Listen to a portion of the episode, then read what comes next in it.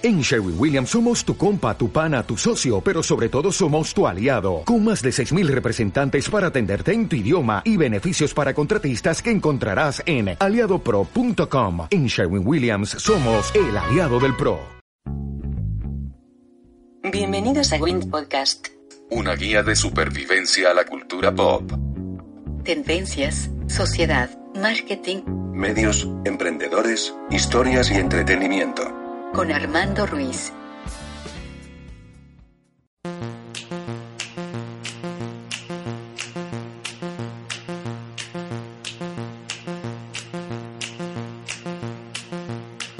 Hola, ¿qué tal? Bienvenidos a un nuevo episodio de Win Podcast.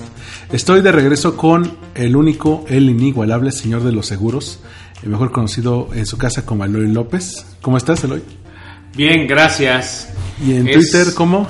Como el Twitter como Eloy López J. Arroba.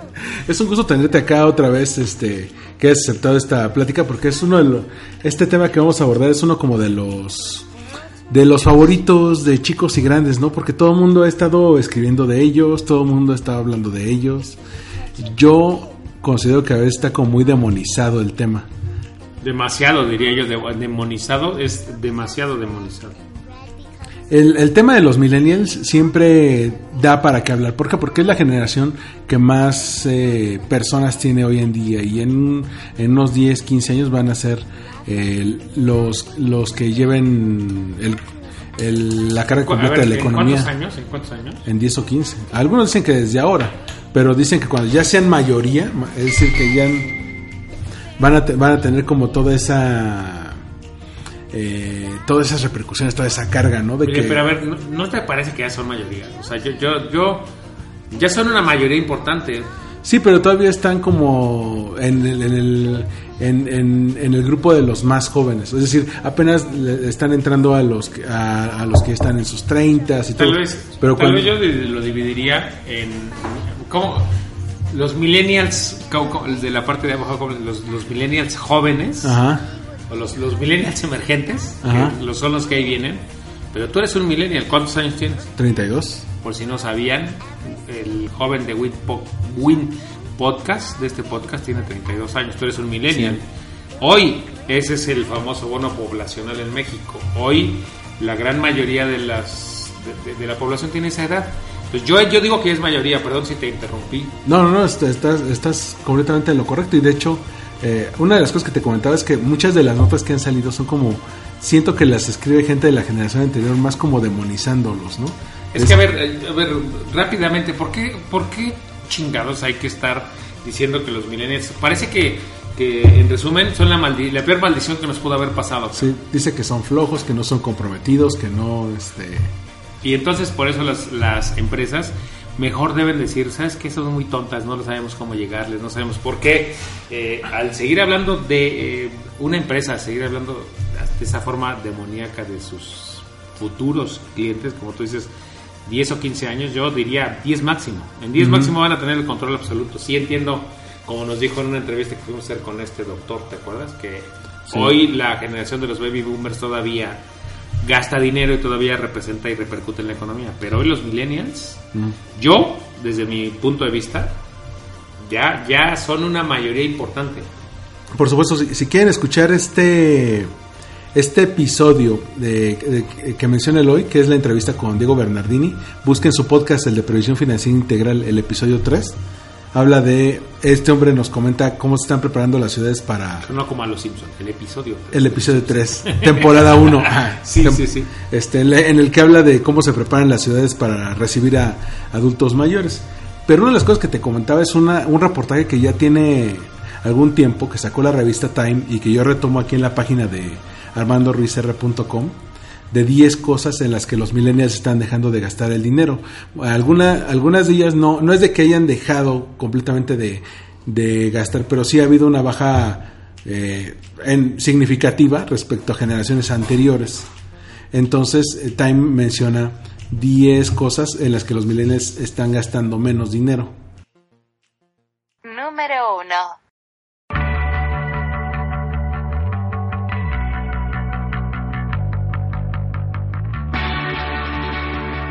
TV de paga, dijiste como número uno. Sí, la te- mira, hablábamos de que llegó todos esos servicios de streaming, ¿no? Eh, Netflix, Hulu, YouTube, HBO Go, e incluso con, con YouTube, ¿no? Entonces, eh, menciona que, la, eh, que el, solamente el 44% de todos los millennials menores de 35 compran servicios de tele de pago. Son Cablevisión, Sky, BTV, DirecTV. Este, en comparación con el 71% que era la generación anterior, es decir, sí ha bajado, pues imagínate, 30% menos. Pero a ver, Eh, vamos a la realidad. O sea, eso, esos datos son impactantes sin duda, pero vamos a la realidad. Televisa hoy está en problemas financieros importantes. Sí, eh, eh, comentaba ah, hace poco que salió la pelea de Roku contra Cablevisión.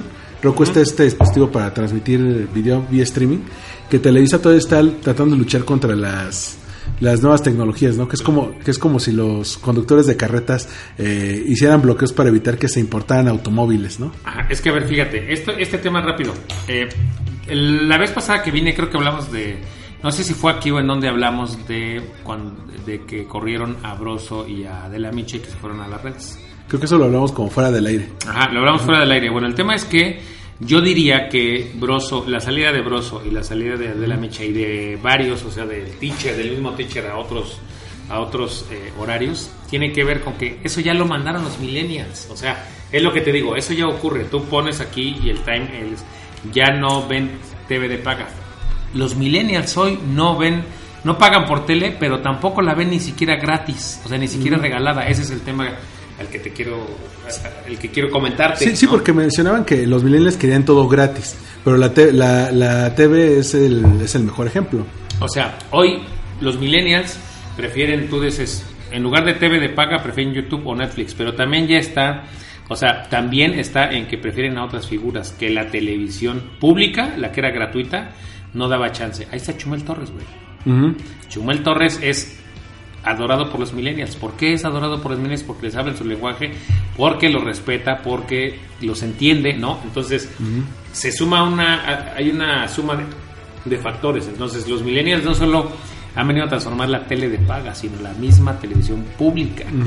E incluso las, digamos, las figuras del- de la vieja guardia, como decíamos de Broso y de la Micha, pues los corren de Televisa, se, tra- se buscan reinventar en nuevos medios y ahí la llevan, o sea, eh, la llevan. O sea, todavía no tienen los números que, por ejemplo, una Yuya o un Luisito comunica, pero pues este No los van a tener. No. Tal vez Broso, mm, Adela Micha, aunque va bien, creo que su equipo se deja coachar demasiado y toma muchas, muchos cambios. Pero vamos a pasar a otro punto si quieres. O, o- hazlo random como tú quieras. Se me olvida que soy el invitado. Perdón. Vámonos, vámonos. Soy invasivo, soy de los que llegan y se duermen en una casa ajena y dice, ¿y en esta casa qué hora desayunan? caray?" Y me pongo las pantuflas del, ese Del señor. Del señor, disculpen. Número 2.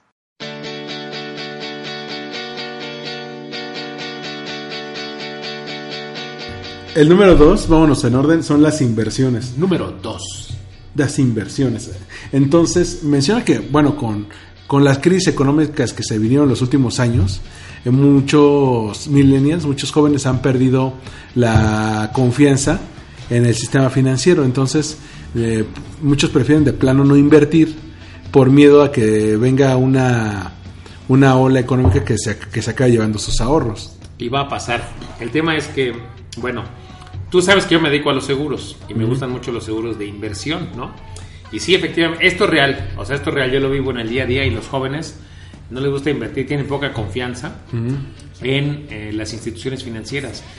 Ah, más que las instituciones financieras en general, veo un, un tema como de cambios de gustos.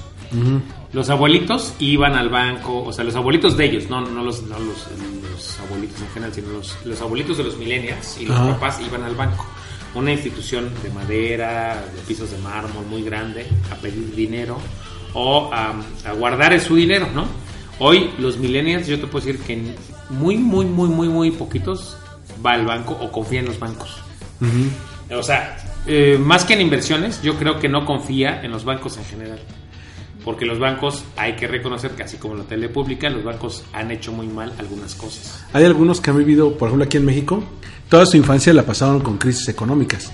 La del 88 o la del 82, si todavía tienen memoria, la del 94. Sí, yo tengo 47 años y nunca he vivido una bonanza económica en mi país, imagínate, los millennials. O sea, y bueno, en Estados Unidos eso se agravó más. Decía eh, Wells Fargo, esta institución financiera, hizo una encuesta y dice que eh, eh, el 52% de los millennials no confían en, en invertir en el, en el mercado, prefieren guardar su dinero en el colchón. Como, los, como sus abuelos. O sea, imagínate esa noticia, prefieren hacerlo a la antigüita, ¿eh? Ahora, ¿tú crees que han estado cambiando esa, el mundo de las inversiones? O sea, ¿tú sí lo crees? Sí, pero por lo mismo las inversiones tienen que mo- modificarse. Hay una app que se llama Cuspid. Ah, la que me enseñaste el otro día. Sí, que, que permite invertir eh, a través de una app.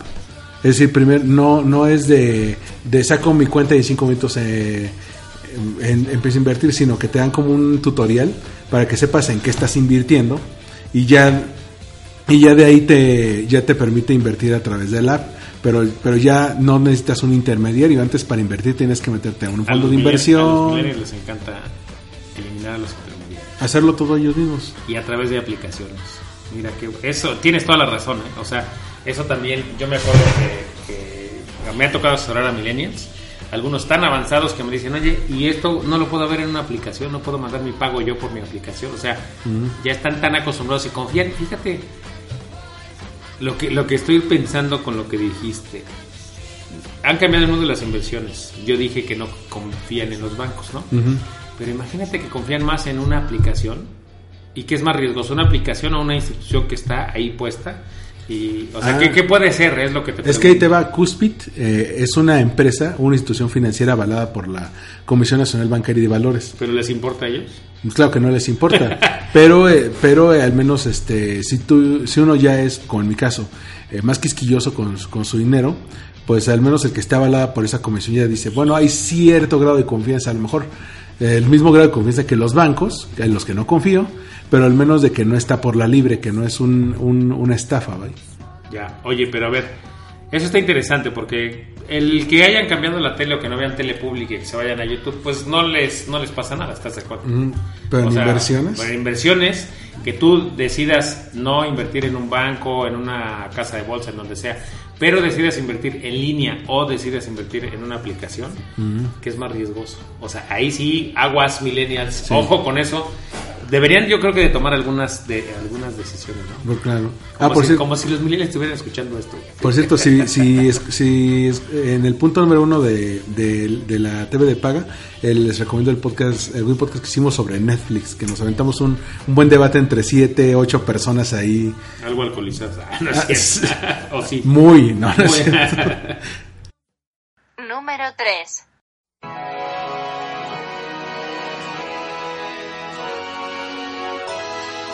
El punto número tres es la cerveza industrial. Punto número 3.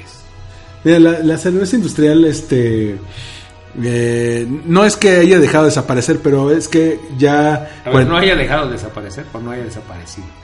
Te digo que soy el señor este que llega a la casa, güey. Es, es, es como, es como una vez que fui a comprar un, un- un coche. Fue a comprar una vez un coche y la, y la señorita, mira, este le maneja lo que viene siendo el aire acondicionado, el- el- lo- los, los videos automáticos. Y yo nada más por joder le dije, eh, ¿le maneja lo que es o le maneja lo que viene siendo? Le maneja lo que viene. sí, Todavía me dice, le maneja lo que viene siendo. señor". Pero lo que vemos es que eh, no es que haya desaparecido el consumo de cerveza industrializada, pero sí ha habido un boom de la cerveza artesanal.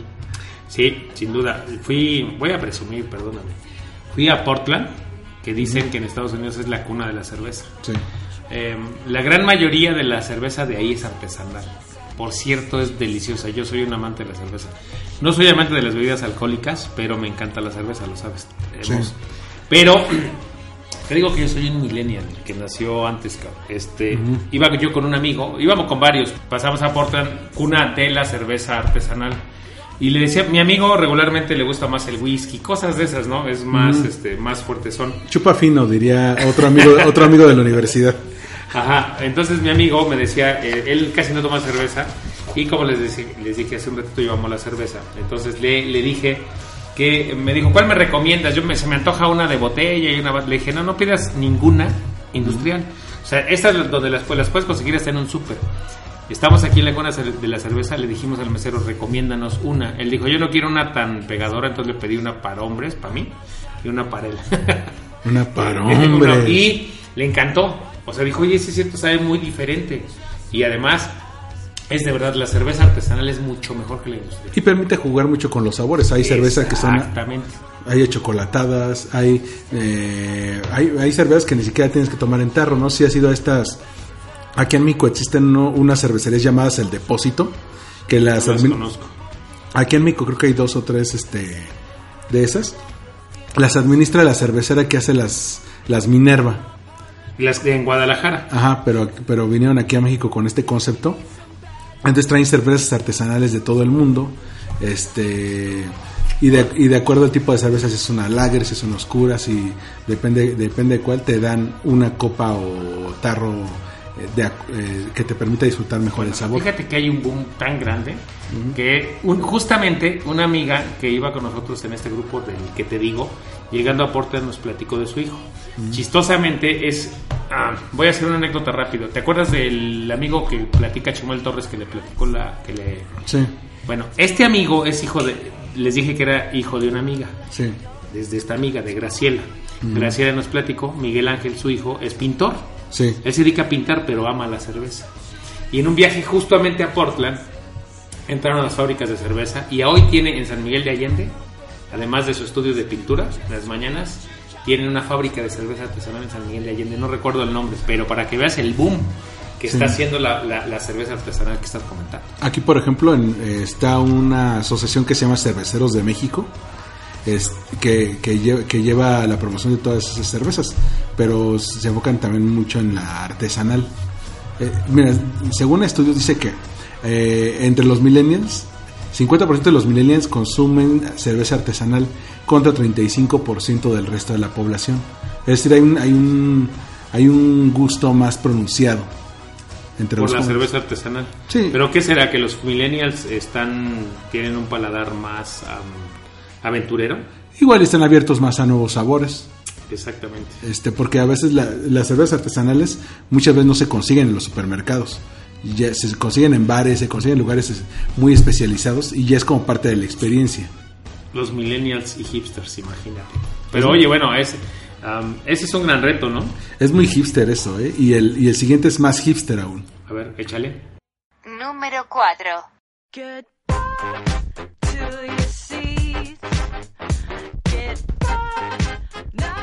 El punto número cuatro son los automóviles.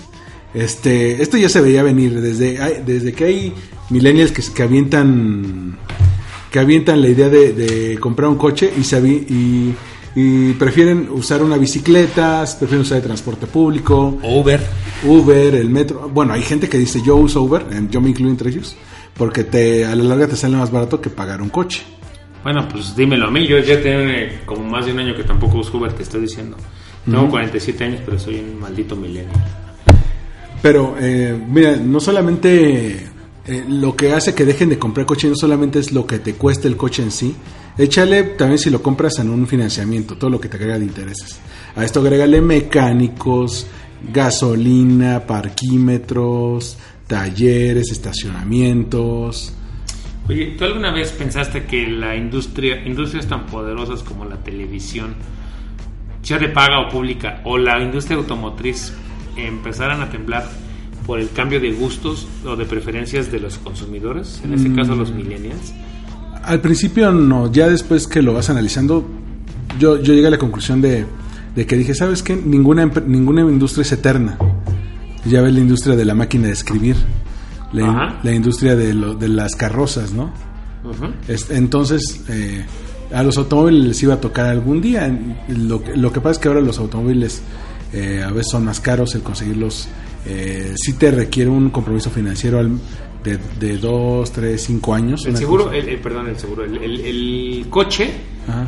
yo creo que era la primer compra importante de una persona cuando empezaba a ser Sí. económicamente activa. Era como la graduación, ya te hacías hombrecito, ya te hacías adulto tal cual cuando, Sí, sí, cuando sí, ya comprabas. El, coche era un símbolo de pasar de la pobreza y de la, del dirían del perico perro.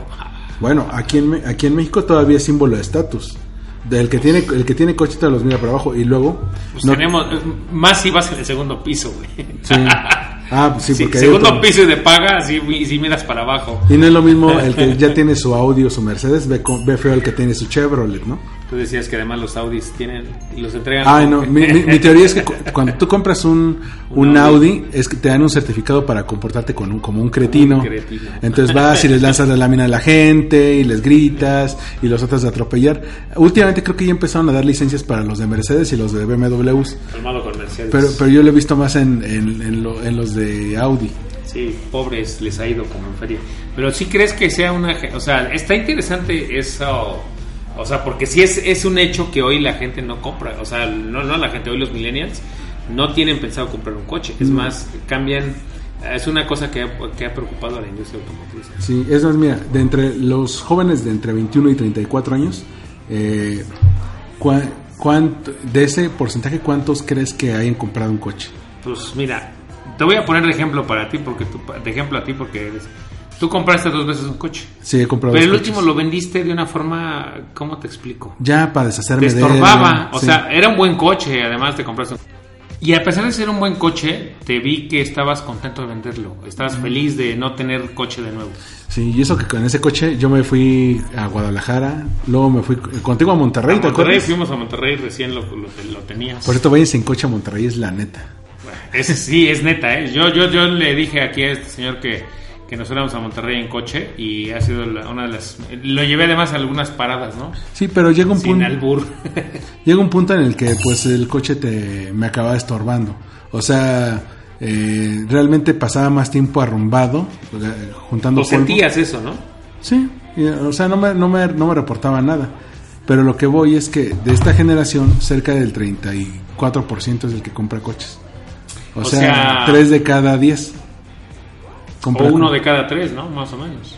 Más o menos. O sea, de tres millennials, solo uno piensa en comprar su coche. Exacto. Pero hay, te digo- hay quienes dicen, ¿sabes que Ni siquiera tengo. No, o sea, no lo cons no, no es que no tengas, que no, es que no. eh, Y la es- que, la que viene.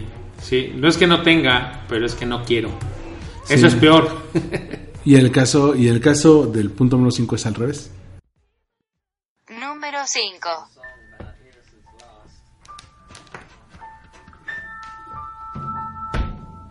El punto número 5 son casas y departamentos. Punto número 5.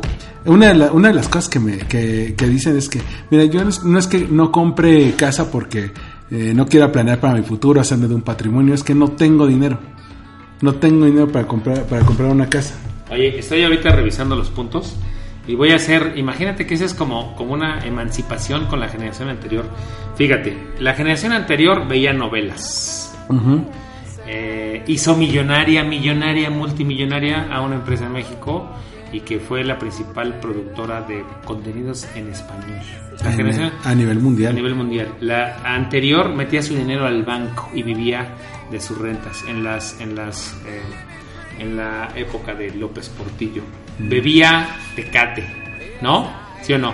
O, tecate para o ver. Sol o la rubia superior, o la, Ándale, chica, la ándale. carta blanca. La carta- espera, cállate que la carta blanca en Monterrey todavía se consume. Allá lo que les encanta es la Tecate Light. Ajá, este, consumían cerveza. Se compraban su primer nave, un Chevy que. O sea, Ah, se normalmente- compraban su primer normalmente uno de segunda mano, pero si ya compraron uno de agencias, güey, es- es- estás triunfando en la vida. y se compraban su casita. O sea, estás hablando de que de verdad sí, hasta ahorita me acaba de caer el 20 lo, lo radical que está haciendo ese. No radical, porque no fue. A lo mejor no nos dimos cuenta, pero hoy, hoy, este, pues la gente, los chavos millennials ven Netflix o YouTube o están consumiendo. YouTube meten su dinero en las aplicaciones, ¿no? Van y se siguen tomando cerveza, pero eh, en otro formato, ¿no? Automóviles, adiós, los cambiaron, ¿no? Y las casas, por ejemplo, salió- hace poco salió una nota de que en el último año en el DF, en la Ciudad de México, este aumentó el costo de la renta creo que 6%, una cosa enorme. Pero también en los últimos 5 años, eh, las personas menores de 35 años que con casa propia cayó 12%. O sea, cada vez hay menos. Y también hay muchos que se están yendo a, a vivir con, a, a rentar, pero a vivir con roomies. Bueno, tú platicabas el caso de un amigo de la universidad. Hay un, hay un gran amigo que se llama, se llama Josué Arreola. él está trayendo el concepto. Josué, patrocínalo. Él está trayendo un concepto muy bueno que se llama co-living, que es lo que... lo Le vamos a hacer un comercial gratuito. Sí. Si, ustedes, si ustedes han estado en Europa, eh, seguramente les ha tocado ese, ese caso de, de, de que se van a rentar con roomies, pero ya la casa tiene todo, tiene wifi, tiene los muebles, ya tiene hasta tu cama, ¿no? Tú nada más llegas con tus cosas. Y él con su empresa que se llama Welcome, con doble L, Welcome. como en- Este- en- para los del CCH, Bienvenido. bienvenidos. Entonces, lo entonces digamos que él está trayendo este concepto acá, pero es que eso se está convirtiendo en algo muy común. Mira, tan solo eh, piensa en la Pero gente. platica lo que Josué hace, que eso está interesante. Ah, bueno, él es- Eso no se hace todavía que en ninguna mira, ¿qué, parte. qué pasa? Eh, tal vez a ustedes, si alguna vez han buscado rentas, les ha tocado que eh, hay personas que, que venden en barrios en barrios de clase económica alta, un Polanco, Las Lomas, algo así, ven, rentan departamentos. Los de moda. Pero, y los departamentos están grandes, pero, pero el costo es tal que una persona, incluso con un, con un salario, tomemos en cuenta que en México el 80% de la gente gana menos de 10 mil pesos. Este, y la renta de, esa de un departamento así cuesta 32 mil pesos. Entonces, eh, se, les- se vuelve prohibitivo para una sola persona pagar eso. Pero si se junta con roomies, tal, tal vez. El problema con eso es que tien- rentas y tienes que buscar que le pongan wifi, que traigan los muebles y, y todo. O qué pasa si a lo mejor te mandan a una ciudad a trabajar. O vives o pagas la renta. Exacto, hay gente, hay mi- millennials que gastan 70% de su sueldo en renta. Bueno, Josué lo que hace, jóvenes, en resumen, es que Es- remodela. esos, esos departamentos, va con, va con los dueños, los remodela, les pone wifi, les pone muebles, este, lo convierte en lugar este, agradable para vivir y una vez que ya está ahí, Como un co-work, pero aquí como un co-life. ¿No? ¿Cómo podría? sí, co-living le dicen. Bueno, eh, eso que hace él está, está... Y es una industria hecha por un mexicano, ¿eh? Por Josué patrocina. Pero, pero, pero eso vamos, eh, platicábamos de que ya, ya no está la economía de poseer cosas, la que tú mencionas de poseer coche, de poseer ca, sino de rentarlas. Te platiqué lo que me pasó. De nuevo, voy a presumir, fui al viaje. Pero hablemos de mí. no, Pero hablemos de mí. Con el hoy. Con Eloy López. Este, bueno, en este viaje, ¿qué te dije? Yo iba a pagar un hotel porque mi esposa iba a ir conmigo. Sí. A la última hora no puedo ir y entonces tuve que irme solo. Afortunadamente, hice una parada de un día en Nueva York. El crucero salía de New Jersey, pero yo iba a pagar ya eh, una noche de hospedaje que me costaba entre 5 y 6 mil pesos Sí. en el lugar donde yo quería hospedarme. Ujú. Cuando mi mujer ya definitivamente me dijo que no podía ir, eh, yo dije, bueno, pues voy a ver eh, si hay opciones. Y Millennial, nacido antes, dije, ay, existe una cosa que creo que se llama Airbnb. Ajá. Me metí, en tres minutos me registré y encontré un lugar en Nueva York, en el mismo lugar, un departamento, como el que estás hablando de Josué, Para una noche. de un chavo colombiano que vive en Nueva York, me lo rentó a mitad de precio. Eh, es de verdad, o sea, además la experiencia es diferente, o sea... Y aparte, eh, ¿le has visto la publicidad que traen en YouTube? Es una, jo- es una joya. el- No, la he visto, pero, pero lo que quiero decir es mi experiencia con Airbnb, que es la misma que hace Josué. O sea, fue de verdad, yo sí lo repetiría. Este, o sea, hoy eh, los millennials que son muy solitarios de alguna forma, que les gusta viajar solos, este, en este mismo viaje yo, en lugar de pagar un taxi como el que pagué en Orlando de 47 dólares, Sí. Renté, pagué un boletito de 20 dólares desde Nueva York, desde el JFK, el aeropuerto, a al Airbnb. Ajá, al Midtown Manhattan. Ajá, y eh, me llevó hasta allá al, al Airbnb y esta me costó la mitad de precio. Exacto. Y el trato con este cuate más impresionante. O sea, si vives Nueva York de otra forma. Bueno, en mi caso, afortunadamente fue Nueva York, pero puedes vivir, Airbnb eh, te permite vivir la ciudad donde vayas de una forma más familiar, de cómo la vive la gente, en una casa.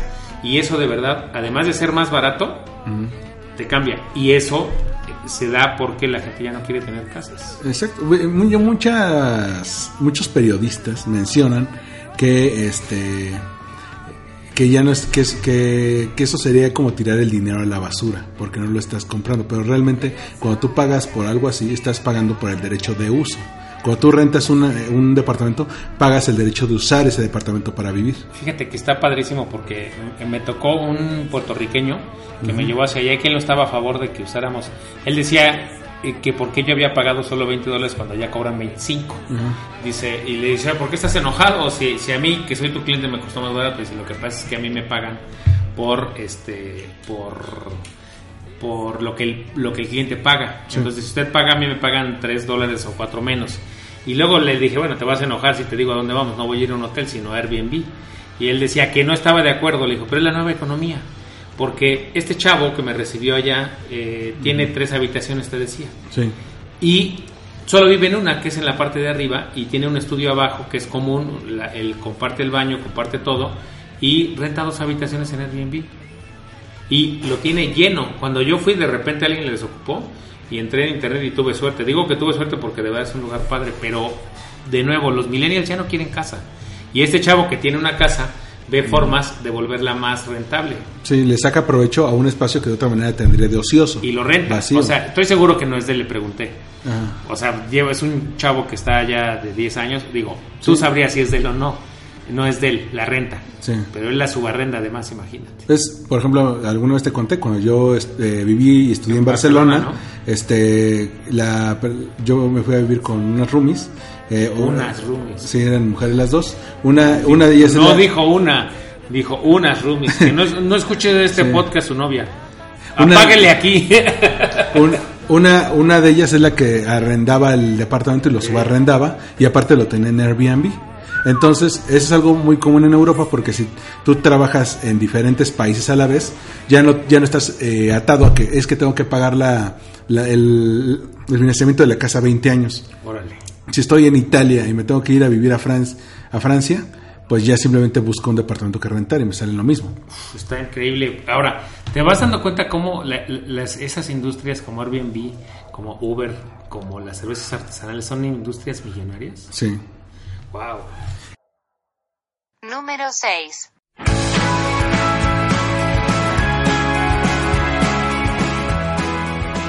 El punto número 6 Les estoy diciendo que soy el no, disculpe. Punto número 6.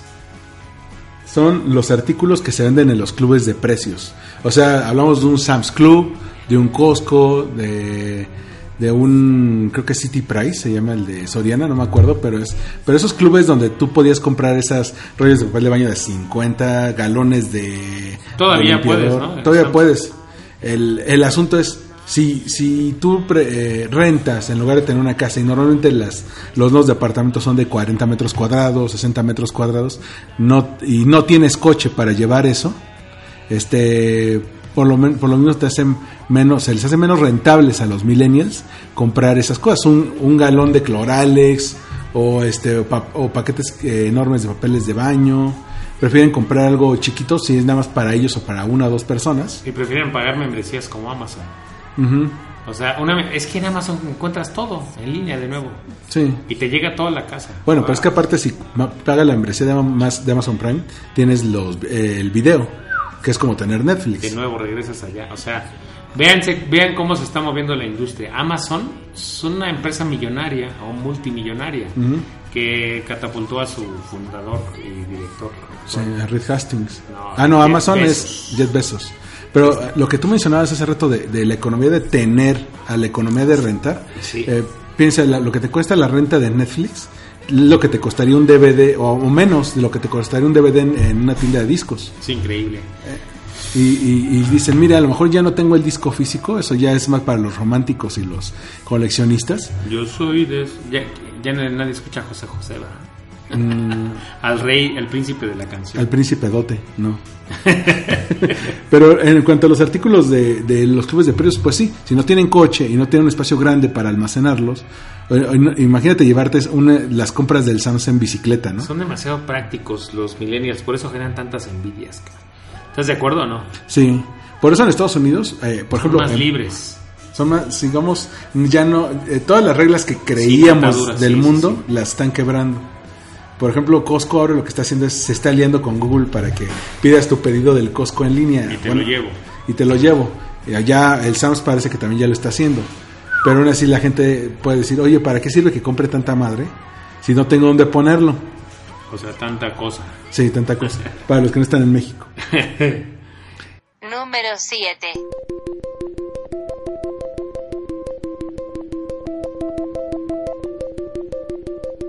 El punto número 7 son las bodas. Que no se casan los millennials. Ah, es cierto, ya no se casan. Pues mira, se casan. Oye, eh, le- de nuevo, las bodas eran una industria millonaria, ¿sí o no?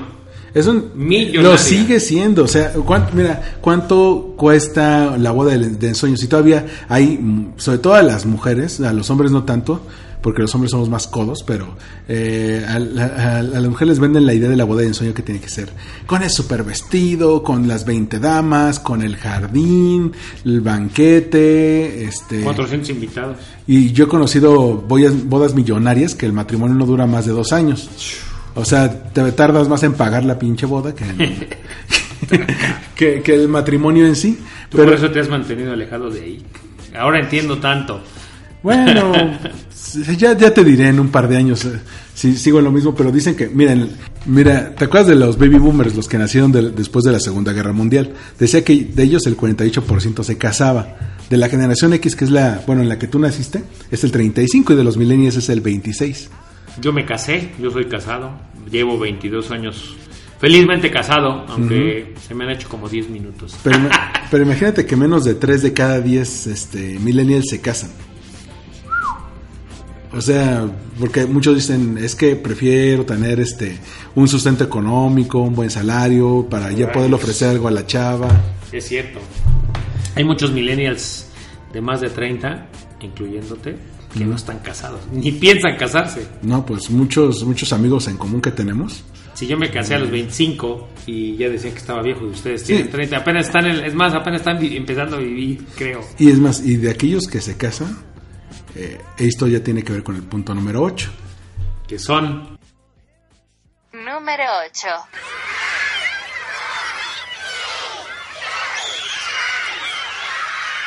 El punto número 8 son los hijos. punto número De por sí no hay tantos eh, millennials que se casen y los que se casan tampoco tienen tantos hijos, no lo, no lo, no, no lo tienen contemplado. Obviamente que hay embarazos no deseados y, hay estadísticas que dicen que a menor nivel de escolaridad hay más embarazos no deseados, pero este eh, hay menos parejas que, que planean tener hijos y cuando los tienen tienen uno.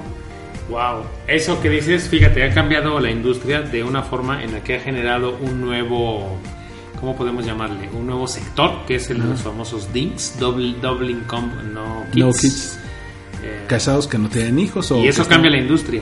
Dos, dos personas casadas o dos personas juntas, Ajá. con doble ingresos, pero sin chavos, eso cambia industrias. O Y te- cambia industrias porque tienen mucha lana. ¿O te acuerdas que hace eh, cua- dos años platicamos para previsión financiera de las PANCs, que son las tías profesionales sin hijos, Professional Sí. On Snow Kids, Sí. que son las que le echaban la mano a los papás para consentir a los niños, los llevan al cine, los llevan a... Vi, vi recientemente la de la de Jurassic, La nueva, ¿cuál Ajá, es la de Jurassic World. Ándale, esa, la tía, Es una la punk. que recibe, ajá, recibe a los chavos, ella es millonaria, es la que administra esto, ¿no? Es, Ajá. ella es una punk, ¿no? Ujú. En- y entonces pues ellos ya le entran al quite para ayudar a... Lo, aquellos que no se casan entran al quite para ayudar a los, a los hermanos, a los amigos que sí tienen hijos. Tú vas a hacer un panqué, espero que no. Ah, es que espérate, para los, para los hombres el, el término sería Professional Uncle No Kids, o sea, punk. Punk. Entonces, aquí como que se... Los punk y las punks. Entonces, cierto, no tienen hijos. Ah, Nos vamos a quedar sin niños, vamos a hacer como Europa. En Europa está bien cabrón, por Ya eso están pagando por, por tener chamacos. en Islandia te pagan Estamos una locos. lana. En China, durante muchos años te dejaban tener nada más uno. Ajá, ya, lo, ya lo Apenas quitaron. lo abrieron y te dieron chance de dos. En Europa te pagan por poner, por tener hijos, pero no dejan eh, inmigrar. Estamos en un mundo. estamos en Ah, sí, pero que no sean un mundo migrantes. algo- es por eso estamos viendo un mundo loco, cara. Bueno, en Islandia sí permiten, si eres migrante, siempre y cuando te casas con, un- con alguien de Islandia, te pasan una lana por cada uno de los hijos. En Noruega también. Los nacimientos, órale. Rayos, la que viene me, me espanta. Número 9.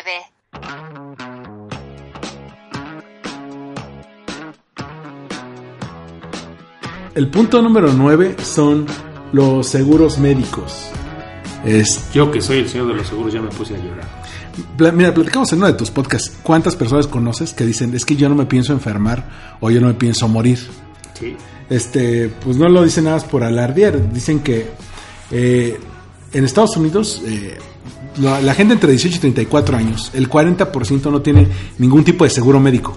O sea, no hablamos de seguro que, no solamente de seguros que compren con una aseguradora, sino un seguro eh, Ah. social, un seguro de cobertura. ¿Pero eso a qué se debe? ¿Por, ¿También por su cambio de trabajo? O sea, por su forma de ya no relacionarse con una empresa al- en el largo plazo. En parte, por ejemplo, los freelance no cuentan con eso, tendría que contratar por su cuenta. Eh, también toma en cuenta que hay muchas empresas que ya no, ya no ponen eso entre su paquete de prestaciones. Bueno, fíjate, ahí, ahí sí que yo, vamos a decir, me voy a, a ser el experto en el tema. Te voy a decir que en México no está ocurriendo así. En Estados Unidos puede ser que sí, y, y aún así lo dudo un poquito porque, bueno, pues con la ley de Obama hoy ya todos deben tener seguro. Es una ley, ¿no? El, el Obamacare. Pero en México yo no creo. Es más, de nuevo, tú eres mi ejemplo. Tú tienes un seguro de gastos médicos conmigo. Ah, sí. Eres un millennial que eres freelance al mismo tiempo, este, pero tienes tu seguro de gastos médicos. ¿Y Bueno. por qué lo tienes? Por- más por impuestos, eh, que por, para las declaraciones anuales. Digo, nunca lo he tenido que usar, pero siempre, pero siempre lo renuevo. Pero fíjate que, que en, en mi experiencia, esa, en México, en México, o sea, no, no digo que en otros no funcione, pero en México creo que esa sí se está... Yo tengo la firme creencia, que soy un convencido de, de esto, que los chavos tienen mejor cultura financiera y sí le están entrando a tener seguro de gastos médicos. Bueno, en México el porcentaje que no Bueno, tiene... la, la- la llamada que tomé ahorita, Ah, bueno, en sí. Es una chava soltera que tiene seguro de gastos médicos que cayó al hospital, ¿no? Ella tiene ah, 30 y... no cumple 35 años. Es empresaria, es este arquitecta y no cumple 35 años y tiene seguro de gastos médicos. Y, y como ella, tengo ya un buen número de asegurados. o Pues sea, claro, pero porque, digo, porque tú tienes un, un, un, un acercamiento bueno que hace que la gente que, que sí quiere el seguro médico se acerque a ti, pero hablo de no solamente los que no tienen seguro médico, los que no tienen ni seguro social ni seguro popular. Aquí en México, si en Estados Unidos son el 40%, en Pero yo, en- yo de verdad sí les refutaría eso. Este, no lo sé, las aseguradoras sí están... en México son el 60% de los millennials, según el financiero. O sea, es- eh, ok. o sea, de que hay un 40% que sí se está buscando asegurar, este, de que esté ese ese 40% en México, sí. Pero pues todavía hay un trecho largo por recorrer. ¿Cuántas personas conoces que, por ejemplo, los que están en el comercio informal, ¿no? Wow. Los que tienen su tiendita, Sí. ¿no? Los que tienen el puesto de garnachas, los que venden, este, cosas en la calle, cosas así. Cosas en la calle, ¿como qué cosas? Pues desde cosas, desde vendedores ambulantes, gente que tiene puestos de comida. Bueno, pero no- es que no sé. Bueno, sí, sí, sí, pero no te quiero interrumpir. Tienes toda la razón. Mira, en las compañías de seguros estadounidenses llama a, a ese sector de entre 18 y 34 como los invencibles. Porque como la tasa de, enfer- de enfermedad es muy baja, pues no se preocupan tanto por su salud y no buscan tantos seguros. Es uno de los, uno, uno de los datos más, eh, más fuertes. Pero como tú y yo platicamos en, en tu podcast, o sea, eh, cuando te llegas la edad y te empieza a llegar la edad- el, el momento en que te llegan los achaques y dices, ¿sabes qué? Yo antes eh, me desvelaba tres días seguidos de fiesta y, y llegaba fresco como lechuga a la escuela y ahora, y ahora si me desvelo el viernes, el sábado y domingo tengo que estar en la cama, ¿no? Te, te empiezas a recuperar hasta el miércoles. Rayos. Tienes, sí está cambiando, en eso sí. No hay refute. Número 10.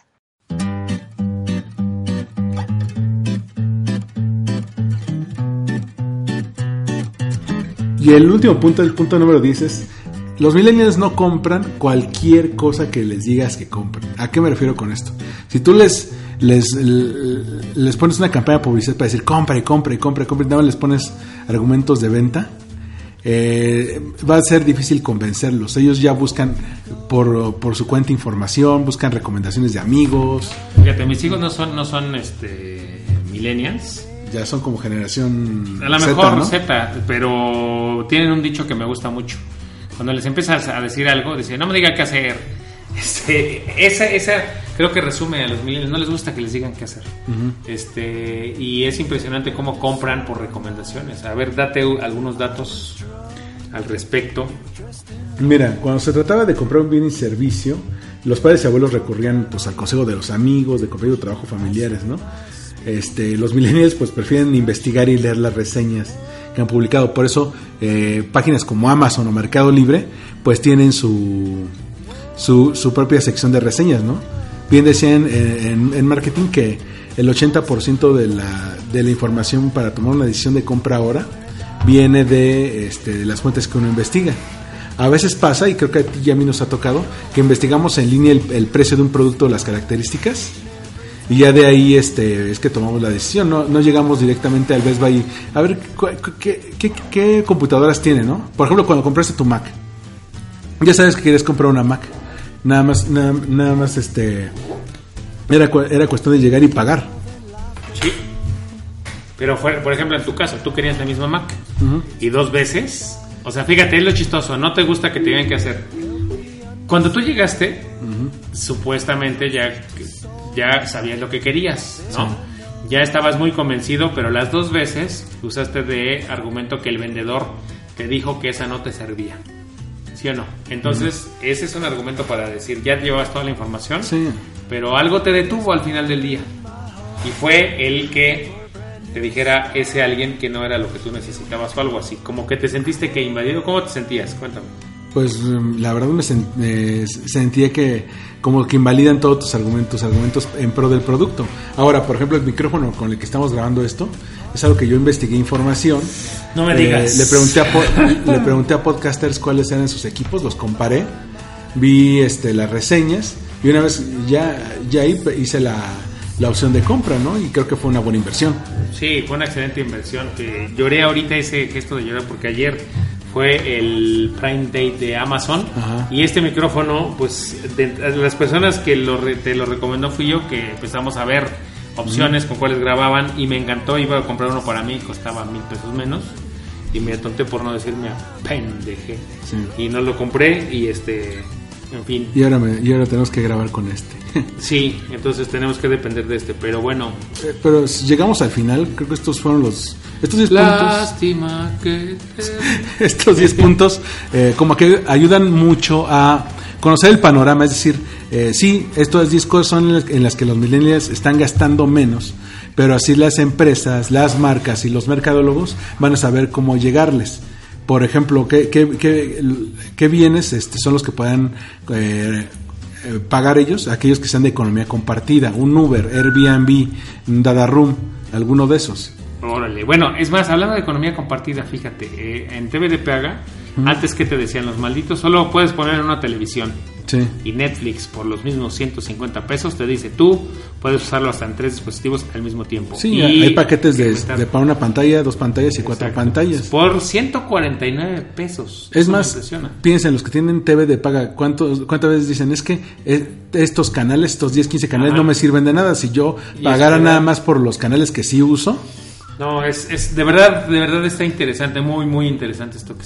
Ha- Habría que hacer este alguna segunda parte. Me, me encanta la, la mercadotecnia, y más cuando está ligada con la economía y cómo van cambiando las industrias. sí, y, y aparte de este mundo en el que vivimos, en 10 años que, que, tu- que- que la generación de tus hijos sea mayor, va a cambiar otra Me vez las reglas del parte juego. de esto porque cuando éramos niños, bueno, no, tú, tú no, porque eras- cuando yo era niño tú todavía no, no habías ni nacido, pero cuando yo era niño, esto era un sueño, es de verdad, o sea, y estoy viviendo muchos cambios y por eso digo que soy millennial, perdón la insistencia, pero no es que me quiera colgar, pero sí tengo muchos este, actitudes y la verdad es que digo, qué bueno ser parte, a mí me da mucho gusto ser parte de esta, de esta generación, estar viviendo esto. Qué, qué buena época para estar vivo. La verdad, la verdad, sí, siempre, de- de- cuando era niño decía, ay, qué buena época fue esa del rock and roll, no sé qué, pero de verdad creo que nos ha tocado vivir una buena época, ver tantos cambios que la, que la, que la, am, ¿cómo se dice? La, la, el mundo, la, la, La sociedad. la sociedad estaba esperando, es de verdad, este, como todos estaban esperando estos cambios, y de verdad hay un montón de cambios ahorita que se Sí, ponen a reflexionar. que se antojaban imposibles y míralos. ¿Quién iba a decir que la televisión iba a perder, a perder poder? Oh, Bueno, oye, te invito a que me invites la, en otra ocasión. Te voy a hablar de un mexicano chingón en Nueva York, en Manhattan. Se llama Crispín, cuate de Guerrero, Sí. Que fue a armarla en grande en Nueva York. No es el clásico mexicano que llega a trabajar de lavaplatos y se queda 20 o 25 años. Yo no estoy minimizando a estos mexicanos, pero este mexicano en 16 años logró hacer Mexicanos chingones. Sí, no, esta es- hay un video en, en, en YouTube que les recomiendo, ya tú ya lo viste, se llama Sí. Mexicano en Manhattan, véanlo, está chingón, lo fui a conocer ahora que fui a Nueva York y es un chingón este que es. Perfecto, Hablamos pues aquí de- cerramos este Win Podcast. Eloy, te encontramos ahí en Twitter como Eloy López J en En Facebook como Eloy López. Y en su, eh, su página y su podcast en previsiónfinanciera.com. En iTunes como Previsión Financiera. Eh, pues aquí este eh, Win Podcast lo encuentran en, en iTunes y en Evox como Win Podcast. También en su aplicación de podcast favorita, ya sea que tengan iPhone o Android. Ahí lo encuentran. En la página de internet armandoruizr.com y también en allwinidisblog.com. Nos escuchamos en el próximo Win Podcast. Bye.